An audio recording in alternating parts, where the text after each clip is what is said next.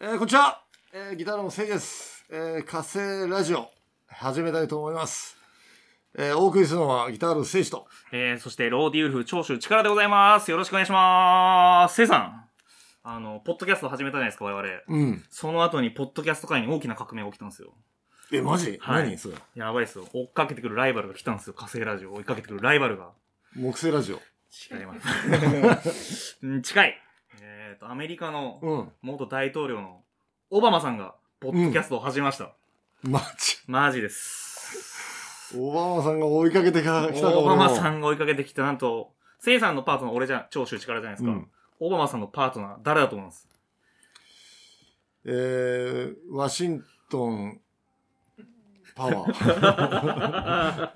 惜しい惜しいえーあの、オバマさんのパートナー、なんと、 うんブルース・スプリングスティーええー、ン。 マジで、追いかけてきましブルース・プリングスティーた。ンはい。と、オバマさんが、 ブルースの事務所に電話したからな俺な何の、何の用事があったんですかえー、あの、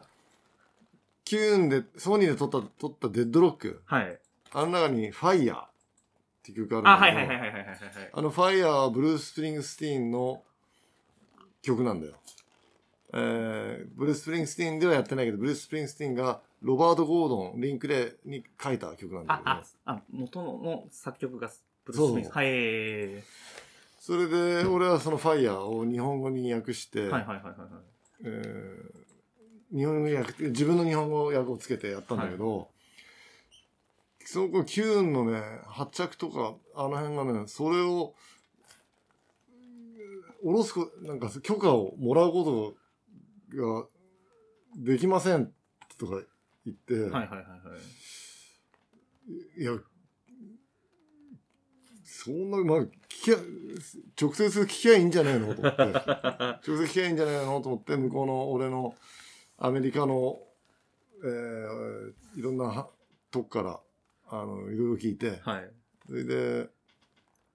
ブルース・スプリングスティーンの事務所ブルース・スプリングスティーンがいるオフィスみたいなところの,、はいはいあの秘書室かなんかに電話してはい。はい。でも別に英語もうまくないけどこういうことこれでこれでこれでこうしたいこうしたいんですっていうことを伝えたらはい。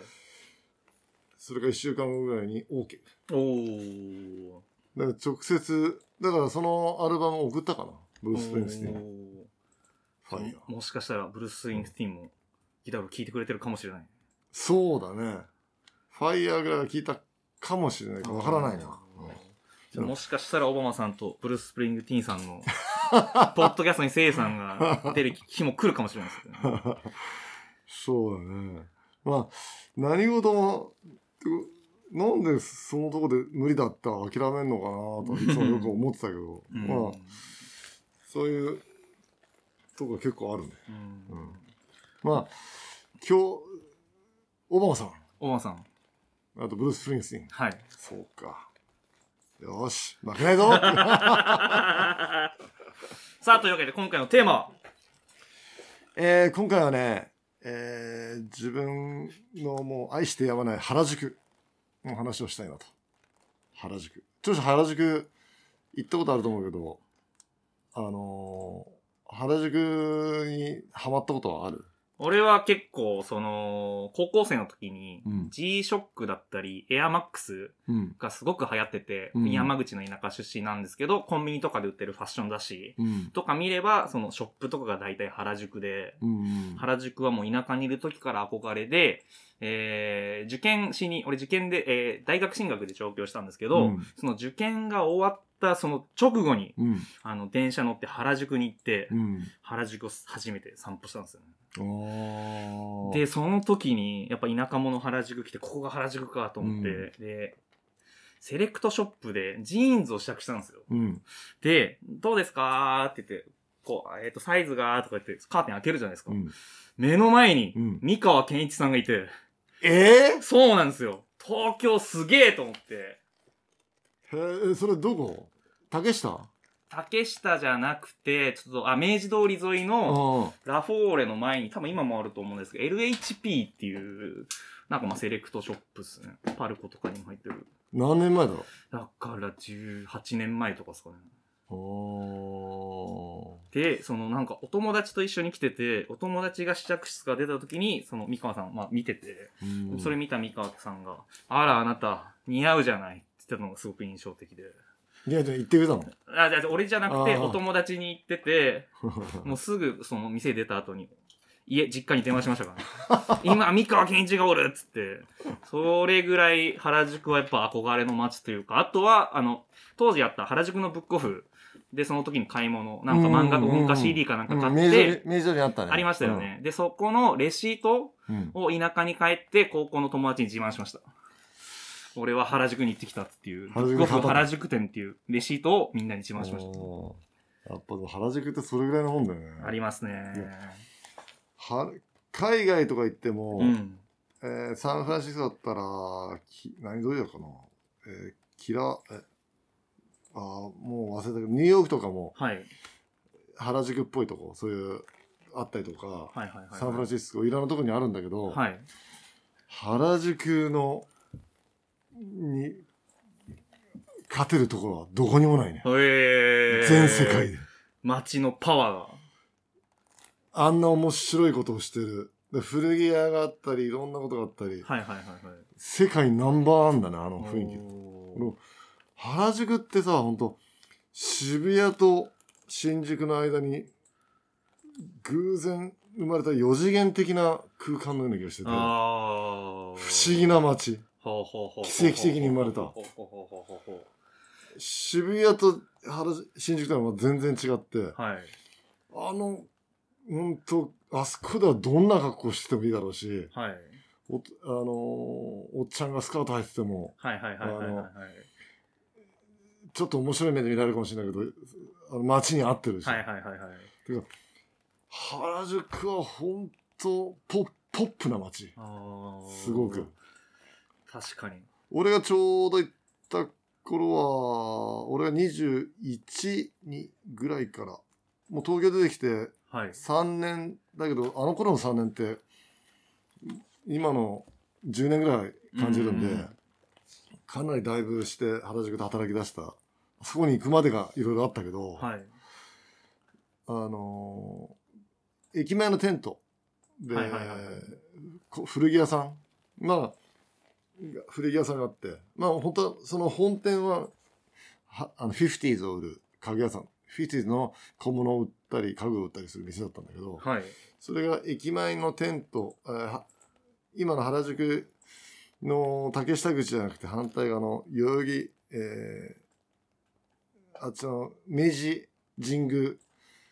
側の出口。はいはいはいはい。あそこの真ん中に、あそこは道を挟んで広場があって、はい。そこにテントがあったんだよ。あ、テントってあそ、あそこにあったんですね。そうそう、テント村。へーテント村。俺が東京出てきた頃からずっとあったんで、はい。ずっまさかあそこが今はないけどあそこが永遠にあると思ったけど今もないもんね、ないっすね。俺上京した時はなんか、ビジュアル系の格好をした子が、うんあそこの橋のところで休日いて、お交流ー会やってるみたいな感じだあったテントテントの多分あった場所だと思いますね。あのおーあそうなんだ、はい。はいまあ、そこのテントで働き出してはい。あの頃は結いやー本当もう楽しか ったね原宿ていうか俺は大学とか行ってないけど、うん。あの街自体が自分のその大学はいはいはいはい。みたいな感じ。だから、あの辺で、待機したとか歩くとさ、横から、あのちゃん、あのちゃんとか声が来て、うおーとか言っても、働きながらだけど、遊んでる感じ。はいはいはいはいしかも、ビリーはもっとすごくてさ、はい。はい。ビ、ビリちゃん、ビリちゃんってすごい声がかかかるんだよ。はい。であいつは、群馬から出てきたばっかりの10、ほんと17か10 18ぐらいか。はいはいはいはい。もういっつもなんか原宿に行くことが楽しそうでさ、うん。ニッコニッコニッコニッコして、あの、やってきて、俺のテントの横のパンクショップ、ジムズインはい。の、ジムズインは竹下通りに本店があるんだけど、はい。えーあいつは、あのー車で商品を持ってくる、はい。ジムズインの商品を、あのーテント用に朝、朝と夕方車を持ってきて、その中に荷物を出して、あの、店に飾って、あの、また車を駐車場に入れて、はい。で、夕方になるとまた来て、あの、荷物を車の中に入れて、また駐車場に戻す。はいはいはいはい。で、売り子はちゃんと山ちゃんっていう、ガスというハードコアパンクのお兄ちゃんが、はいはいはい。売りバ子スしてて、はい売はいはいりは子いしててと。その山上の隣で俺たちがやってて。で、その車を出しに来る時とかもう遠くの方からもうぴょんぴょん跳ねて、原宿にいることがもう嬉しいって感じ で、ビーがいつも毎朝やってきてて、まあはいはいはいで、話したらもう天才的なギャグの名手で。はい。はい。うわこいつと、俺その時のバンド組んでたんだけど、はい。えーなんかす、ピシッとした感じがなくて。で、ビリー見て、あこいつと一緒にバンド組んだら、何か面白いことできそうだ。はいはいで、誘ったのがギターだ。はいはい。はい。原宿。でもあの頃、うちのテント、結構、咲田さんっていう結構ね、あの、喧嘩っ早い人がやってて、はい。あのー結構、朝からビール飲んでいいからなとか言って、はいはい。あの、ビールとか 来て、ビールとか飲みながらやっててさ、おえなんか、嬉しかったね。ー。それもう従業員はみんなわわ若いやつばっかりだったんですかそうだねあ。ー大体俺と同じぐらいの年ばっかで。 20う代ん前半。そうだ、20代前半で。うん。あそこのテント、だから、ジギーの大山くん、ジギーのドラムだった。まあ、今、大山くん亡くなっちゃったけど、あはい。がいたりと か、いろんな、あの頃って、えーローラーはいるし、ロカビリー、モッズ、うんうんうん。ハードロック、ヘビーメタル、あと、ローリングストーンズ系、はいあとパンク、パンクロック。はい。はい。いろんな、あの、ロッカーが入り乱れてて、はいはいはいはい。今はちょっと芸能人の店とか、もうなくなったかな。俺が小中の時に、小中学生の時に、父親が出張で東京行った時に、ダウンタウンショップとか、あーえー山田邦子の店みたいな感じでお土産買ってきてくれてたけど、上京した時はもうなかった気がしますね。うんまあ、その頃はもうそういうのはなくて、うん。ちょっと俗にはあのタレントショップですよね。トレンドショップはなくて、うん古着屋とか、まあ、その女の子の店、アイドルの店、いはいはいはい。ろんな店があって、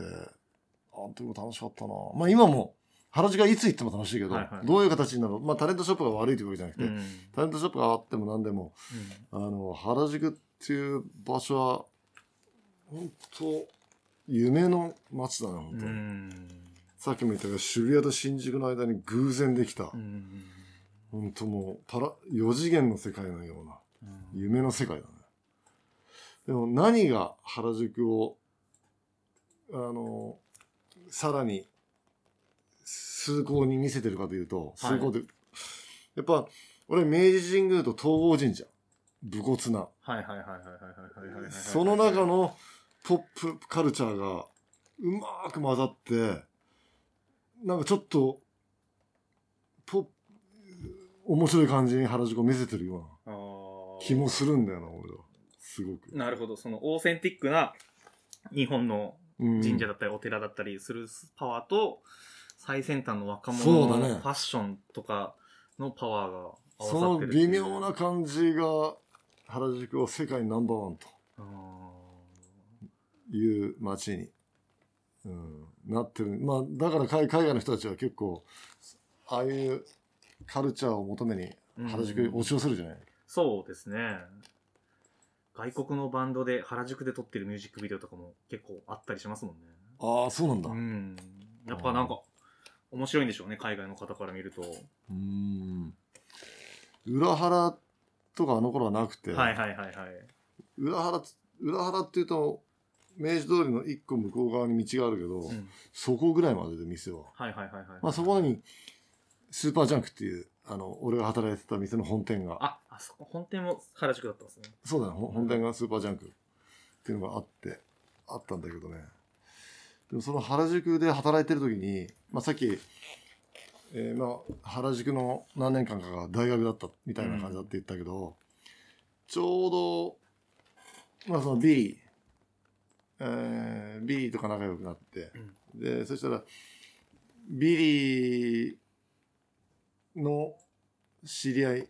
あの向井正明さんという人がいて 正明さんうん。あその 人がある日、あの、最初なんか、えー原宿のその裏の、まあ、飲み屋はい。の、えー取り立てみたいなことで来てたんだよ。飲み屋の取り立て、のの飲み屋の、まあ、つけ、つけの回え収。ーまあ、回収みたいなことをはいはいはいはい。来てて、で、それは、なんか、うーん、何かな。それで、まあ、来てて、原宿で働いてたわけじゃなかったんだよ。はいはいはいはい。でも、原宿界隈で遊んでて。はい。はいあ、でも昔から原宿にはいたんだ。はいはいはい。で、原宿で、なんか、確か博打かなんかして、はい。その、大負けして、その借金のめどを事務ズ員の事務さんが、あの、払ってくれて。ほそれで事務ズ員、ビリと一緒のところで叩くの。う。はい。まあちょっと正明さん知らない方に説明すると、今でもギターフのライブに東京でやると毎回来てくれる、そうだね。せいさんの原宿時代の仲間というか、あの、リーゼントのお兄ちゃん。うんん 正明さんがいると楽屋がパッと明るくなる感じの。そうだよなんあれ、本当原宿、まさきちゃんパッと見た時に、なんか小気味のいい不良ってはいいうはいかはいはいはさい、はうわかっこいい不良が来たって感じ、い。うん不良っていうのはね結構みんなあの悪いすことをする人じゃないんだよ、はい悪いことをする人は犯罪者ねはいはいはいはいはいはい。不良っていうのはやっぱなんかあの不良不良はやっぱみんないい人間結構、まあ、芯を持ってるというかはいはいはいはい。俺不良だぜってそういうああいう感じに憧れる人間が不良で決して犯罪者というんじゃないんだよ、まあ、だからまあかかぶいてて芯が一本そバうシッそとうだ通ねってるっていうだから、突っ張ってるから、うんやっぱなんか、えー、喧嘩もあったりはするが、決して犯罪者だよね。みんないいやつ。うんまいや逆に真面目だね、みんな。うん本当に、すごく。でそのまさきちゃんが来て、まあ、ルックス的に小気味よくてさ、はいはお、いかっちょいい。で、事務員に働き出して、はいそしたら、ある時、あのービリーが、あのちゃん今日、あのージムズインの隣のお店の連中たちと飲むんだけど、あのちゃんも来ねえって言うから、あ、行く行くって言って、こう、飲み行ったんだよ、これ。はいで、サンビスタって場所で、そのまあ、ジムズイン、じゃあ、い明治通りの、その、スーパージャンクがあった通り、はいサンビスタっていうとこがあって、はいはいそこでみんなで、は、花、あ行ったのかなた8人ぐらい集まってたかなはいはいはいはいはい一つの手、でっかいテーブル囲んで。そして、その時みんなで話したら、その時の連中が、ビリーがみんな同級生でさ、キシちゃんとかかみんなあ。岸さんもそこではいはいはい同級生で、えまあそのジェームズ・インの隣の店の連中と飲み行くっていう、その連中が岸ちゃんです。はいはいはいはいはいはいその時の感激がすごくて、それからもうずっと今まで続いてるね。ああーの時の感激が。なるほどなるほどまあ岸さんの説明するとえー徹さんやえーゴッツの入れ墨を掘ってる堀市さん56ゴールタトゥー、うん。というのを堀市さんですえー、ほい。ある時、岸ちゃんは、まあ、服屋だったんだけど、ある時から、あの、堀師匠、えまあ、その、昔からね、絵がすごいうまかった。うまくて。えーそれで、あのちゃん、俺の生涯の仕事見つけたよって言うから、んそしたら堀市でさ、うんあのー最初何何年間か、その堀市の人のところに修行して、はい。今じゃ押しも押される、あのーすごい有名な、えー、堀市になったから。そうですね、海外の引っ張りだこの、そうだね。うん、日本を代表する堀市の一人なのかなっていう。それで、まあ、その時の本当、感激がすごくてね。はい。それからよく、田室す一緒につるむようになって。はい。で、つるん場所がね、また、ええー原宿の表です。原宿の表参道の通りはい。から、つまりラフォーレの交差点の、ラフォーレの問い面かな。はいはい。はいあの、道挟んで向こうじゃなくて、はいはいはい。交差点の向こう側今、ファミレスがあるとこっすよね。かな。かなで、そこの区域の奥の方に、はいオーゴッドっていうおう店があって、地下に。そこのオーゴッドっていうのが昔アランドロンのボディーガードをしてたというガンさん。はい。この腕が丸太棒みたいで。おう本 当あの、T シャツ着てたらバッてって、プチッって破れてそうな感じの人で さ。格闘ゲームのキャラクターですねそう、 そうだね。その、まあちょっと、いろんなとこで締めてる人で、はい。そこには内田裕也さんとかさ、はいはいはい。あの安岡力也さんとか、はいはいはいマゼイウサフとかが、あガンさんとか言って頭頭ペコってしてくるような、はい。あの、バーをやってて。はいはいはいで、そこにはやっぱそういう連中ばっか集まんだよ。はい。へー。で、俺たちもそこで遊遊んでてさ。へー。で、そこでやっぱ、あのーいろんなそういう油もんとかが来るから、はい。あの、日曜とかはローラー、ホコ天のローラーが来たりとかさ。はいはい。みんなある程度、あ、こんちゃっとは言ってるけど、常に緊張感があって。はいはいはいあはいはい。の、アメリカ人の悪いやつ、変なの、変変じゃない、アメリカ人の突っ張ったやつも来たりとかするしさ。結構やっぱ俺あの緊張感が結構好きでさ、なんか、ああいうのが、ギターアルフを、ちょっと、うん磨かしてくれた気がします。うんたうん、楽しかったな。原宿は何年ぐらい働かれてるんです原宿もすごいいた気がするけど、はい実言うと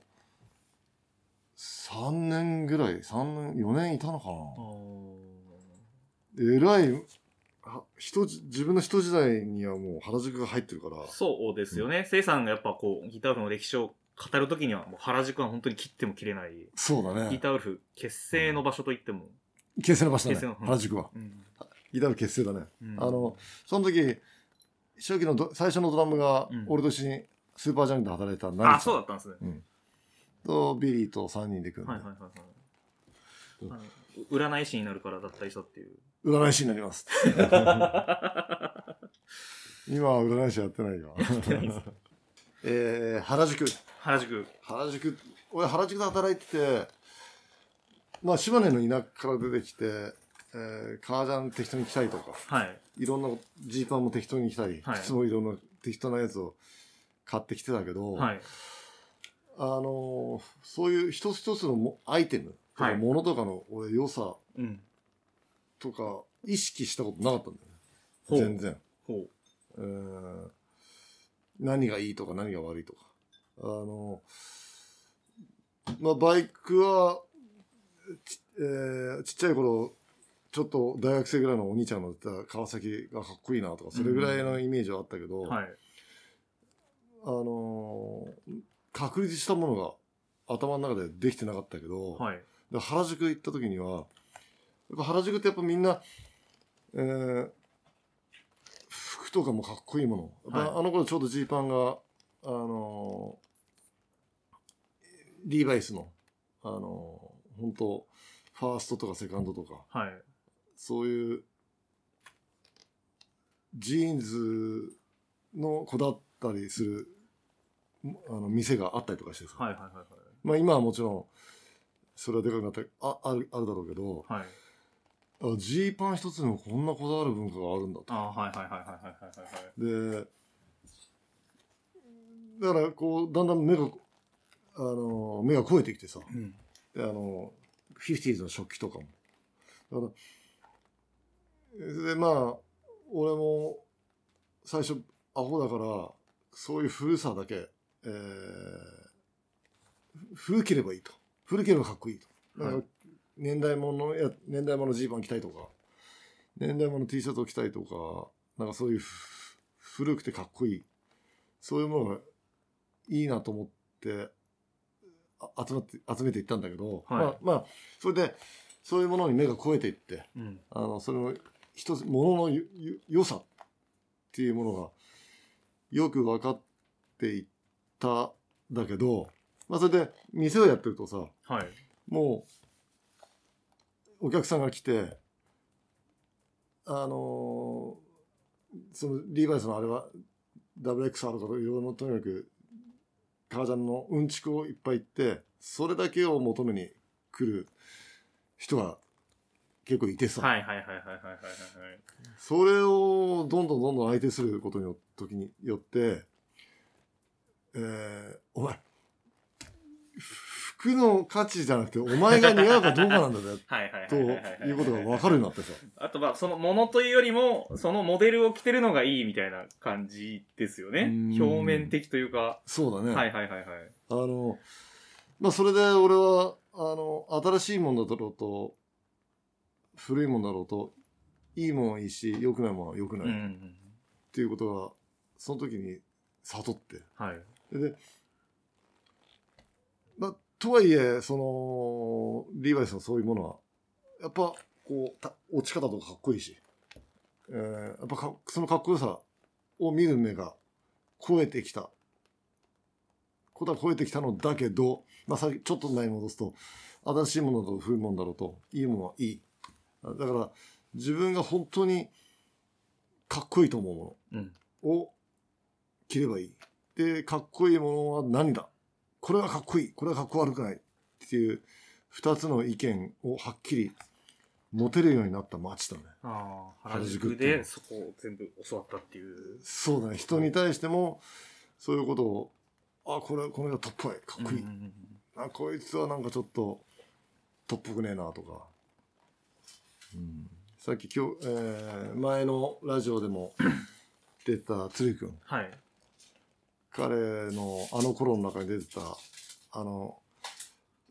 ふ不良連中はいはい不良っていうか不良連中まあまあ不良というかなんか恋愛研究会の仲間たちですうね、んだ俺があの原宿にいた頃その人たちを見ててもけっとか思ったかもしれないけど、はいはいはい今じゃでもやっぱり彼たちが持ってたあの独自のかっこよさうんを感じることができるし、うんだから、まあ、そういうはっきりかっこいいものとかっこ悪いものはいはいはい、まあ、完全に分かったとは言えないけど、そういうものをはっきり意識できるようになった。ジャンルとかスタイルとかじゃなくて、そうだね自分の魂に来るというかそうだね。うんそうだね。かっこいいかっこよくないっていうそういうのを教えてくれた街が原宿です。うんやっぱこう、生産の中でやっぱ原宿特別な街っていうのはもちろんあって、そのせいか、生産あの、キャリーパンパムのことをうん。後輩だと思ってますよね。もちろん、もち ろん。NHK のオリンピックの、あの、え、写真、えなんだっけ、映像、はいはい、あの生産も出演した。あの、都庁で、だー、なんとか、プロジェクションマッピングそうで、プロジェク都ションマッピン庁グの壁面に、こう、日本のスターたちがこう、オリンピックだっていうので集まって、そうなんだよ。その時ちょうど、えー中野のスタジオで撮ったんだけど、は控室が2つあって、い、はい、あのー控室はなんか、スタジオを挟んで右と左はいはいあって、だから、結構でっかいスタジオだったから、はい、 10メートルぐらい離れてるよね。はい、はい、で、右側が俺でさ、はい、もう片一方がキャリーパンパンみたいはい。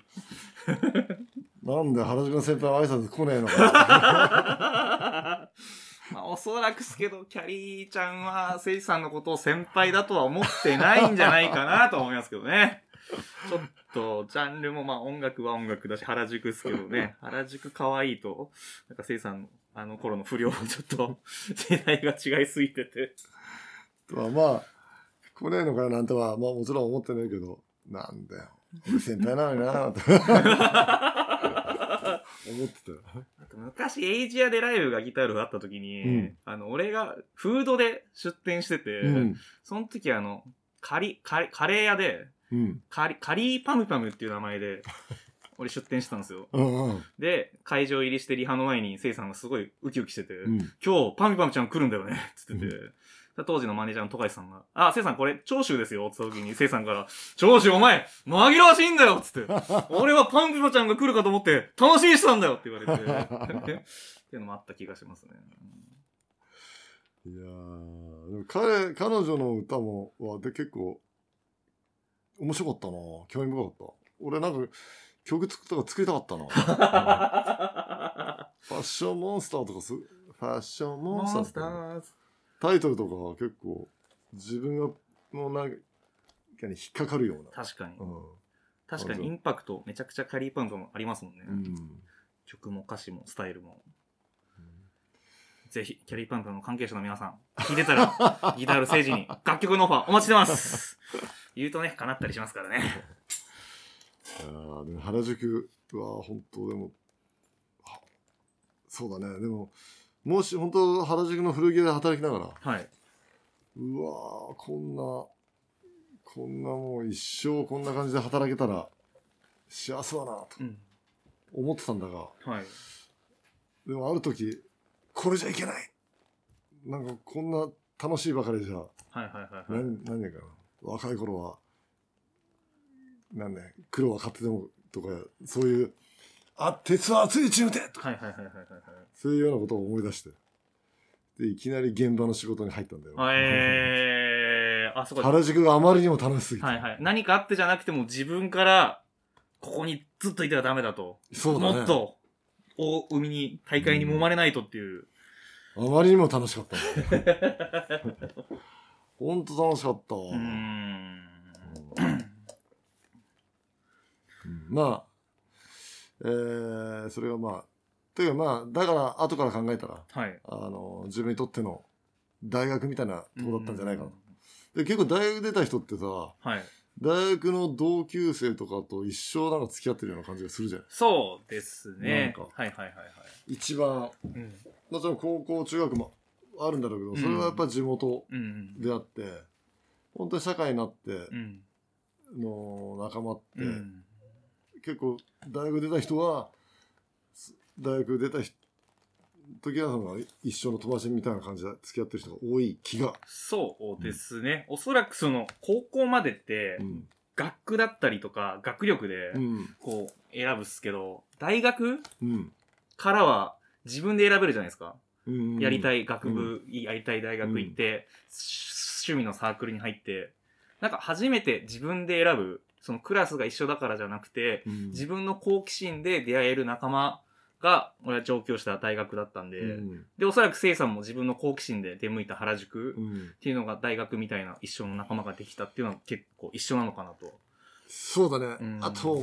自分みんな何者かになりたい、うんうんしかも遊びたいし、うんうん。うん。あのーお姉ちゃんのケツだったりとか、うん。あの、喧嘩恋あり、喧嘩あり、いろんな、本当ちょうどその頃だからさ、やっぱ、お互いに、お互いに突っ張ってたりとか、お互いに楽しんだりとか、はいはい。バカなことを。うんあちょうど、結構さ、自分を何者かに見せるかために、バカなこともいっぱいするわけだよ、あの時期って。そうですね。アホなこと。そうっすね。や、隣の山上とかさ、隣の山が。ああジムズインで働いてた山はい上、はい。あいつなんてあの俺にじゃないけど公衆便所でさあの男が仲間がしょんべんしてんだよはい。でしょんべんしたら山上が来 てそのしょんべんの先に手を入れてでもあいつしょんべんの顔洗ったりするんだ よバカじゃんほんといやー、バカですねいー。 そういうことをそういうことをちょうどする時期であるはいはい。わかります。それ、バカだなと思うけど、平気でする感じもすごくわかります。そうだねそうっすね。あと、まあ、せせいさんの原宿の話で好きなのは、せいさん原宿をあまりにも大切に思いすぎてて、うんえー竹下通りの入り口に、吉野家ができた時に、そうそう。俺が原宿出てきてから、まあ今もう吉野家はもう何十年もは原宿にいる人には当然なのかもしれないけど、うん俺は竹下の入り口に、えーこれは吉野家が悪いわけじゃないんだ けど、でも竹下の入り口にはポップカルチャーでうんあのかあるべきだって、うん前なんかビリヤードかなんかの入り口がかなんかだったんだよ。 はいはい。で、吉野家が来るなんて、俺署名 し集めて抗議しようかなと思ったの。 もうショックだったね。あーまあもちろん署名なんて集めなかったけど、たなんかの現場の帰りに、はい。 た山手線で見たときはいはいすごいショック。まあその吉野家ももうあそこで何十年ぐらい、そうですね、もう原宿の景色に吉野家もなってるのかなっていうのは思いますね。そうだねう。んあと、もう一つ許せないのが、あの、原宿警察署の署長の一声で、はい。あそこの代々木の矛店はいはいはいはい。あれがい一言でなくなったという。あーあの、超大事なうん日本を代表するポップカルチャー。はいはいはいはい。あ、ほ、ほこであったいや、世代じゃないと思いますね。あーそうかいや、ホコ天っていう名前はもちろん田舎にいた時から聞いてはいたんですけど、どんな感じだったんですかえー、あそこの、オリンピックのバスケットボールのし、えー会場があるじゃないはい。まあ、こう、くるくるってなった。いあまりジャニーズとかがやる。はい、あんはいはいはいはい。渋谷にこう、下行く。代々木体育館。まあ、代々木体育館かな。代々木体育館の手前にあるところなんだアけどック、スの横に。前のね。はいはいはいはうい。んまあ、明治神宮があって、えー、あ、表参道、表参道か。はい。表参道こうあって、このまま繋がって、代々木上原の方行くじゃん。はい。その通りが歩行店だったの、はい。えで、入り口にはこう、ふ二組のローラーが踊ってて、はいはいはいローラーが踊ってて、まあローラーがそこの歩行店を全部閉めてんだけど、はい。はい。で、ここでもういろんなバンドがやってたりとか、ははははは芝居ああとえー、タケノコがいたりとか、はいはい はい。竹の子族。タケノコ族タケノコ族はもちろん俺の俺が東京出てくる前からあるやつだけど、うん あその時でも正樹ちゃん確かタケノコ族い一時かじってんだ よちょこっと愉快だな。タケノコ族やったりがあったりとかもうそこを見せるだけで日本のポップカルチャーの何かが分かるというほうほう外人が連れてきてもこう歩くだけで、はいはいはいはいはいそれでめちゃくちゃエキサイティングでそっからいろんな芸能人が生まれたりとか、はい。はいいはいはいはい。ろんな文化が生まれたす本当に素晴らしいとこだったんだけど、うん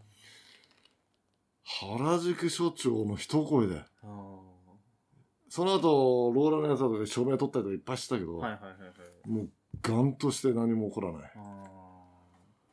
ちょっとあいつ本当本当にもうせんせん悪いやつだね本当そういう文化を奪ってしまう人間っていうのはちょっと良くないよ、ーそうですね。うん文化を根こそぎええ。むしろ、それがやっぱ原宿の街のパワーになってたわけで。街のパワー日本のパワーいになやってそうるですね。で、かつ世界に誇れる。そうだね宇宙に向けて地球が発信するパワーだったってことそうだ。ねそういう素晴らしいものうんあの、何の理由で取ったのかわかんないけど、多分、うわいや、何の理由で取ったんだろうな。気に食わなかった の。ほんとまあでもやっぱ道が塞がれるから、なんか苦情とかもあったのかなとか。まあ、それは少しはあるかもしれないうけんど、もう何でも続いてるはいはいはいはい大文化をさ、はい。うん。大文化を原田原宿署長の一声でうん。潰れるなんて、まあ、本当に。でもなんかずっとやってたライブハウスとかも、うんその後に引っ越してきた人が騒音で電話とかしたら、警察が注意しに来なきゃいけなかったりと かして、いや、すごい、注意するとこねえもん。まあそうっすよね。地域的いにそうろいっろすよ公ね園だし。うーん。でもなんか一人言うと対応しなきゃいけなくなったりとかはなんか、なんか、いやいやいやいや歴史があってもなんか大変だなとか思っちゃったりしますね。うんまあでもその原宿署長のその時の心情とかを知りたいねあーそれ でもしこれを聞いて新たな原宿署長はまたあそこに矛店を作ってほしいは東京都知事にもし立候補するだとしたら、い。矛店を矛店復活あ、せいさんが土地に立候補するんだっただねら。矛店復活公約投げてかな、うんうんまあでも大丈夫ですよ。多分、ポコテンみたいなパワーをその後の世代の今の若者が何かしらどこかできっと爆破させてるんじゃないかなとは思うので。もちろん、それはそうだと思うよ。うん。それはそうだと思うけど、うん。やっぱ、国自体もうん。協力して、あそこを上げてあげたっていうのがうやんっ、ぱ、ああちゃんちゃんとあの違法違法というかそういうんじゃなくても違法じゃない、違法うじゃない、違は法じゃはな。はいはもう原宿署が、あそこを北点にしましょうははよはと。はは原宿という街を盛り上げるために。ええあそうだったんですね、街を盛り上げるために、もう、合法で、あえ合え法の、あの、